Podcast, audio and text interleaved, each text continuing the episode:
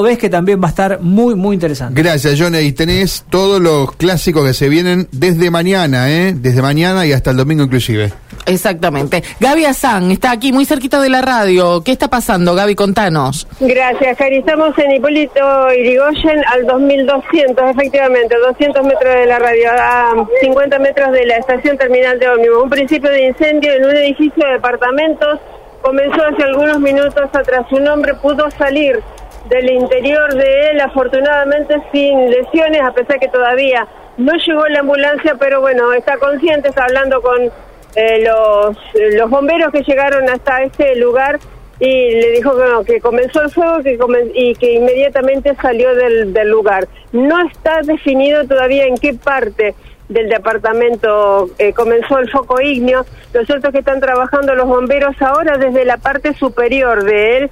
Hay que decir que es planta baja y primer piso y una terraza. Bueno, los eh, bomberos estuvieron eh, trabajando o por lo menos ingresaron y algunos están egresando desde esa terraza. Eh, la ambulancia todavía no llegó, está cortado el tránsito, por supuesto, no hay humo, no se, no se ve ahora fuego, con lo cual este principio de incendio hay que decir que fue aplacado, inmediatamente sofocado por el personal de bomberos zapadores que llegó, eh, bueno, en forma rauda también hay que decirlo, está muy, muy cerca de este lugar también, aquí en el microcentro de la ciudad de Santa Fe. Insisto, un hombre mayor que pudo salir, pudo salvarse, eh, a pesar del principio de fuego que hubo en la planta alta de este edificio que está al 2263 sobre calle Hipólito Yrigoyen.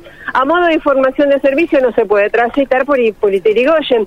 La gente que está circulando por San Luis deberá continuar hacia el sur.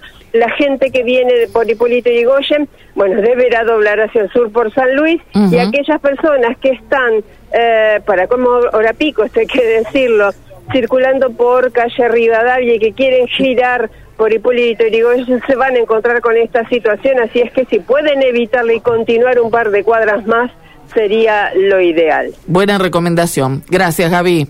Por favor.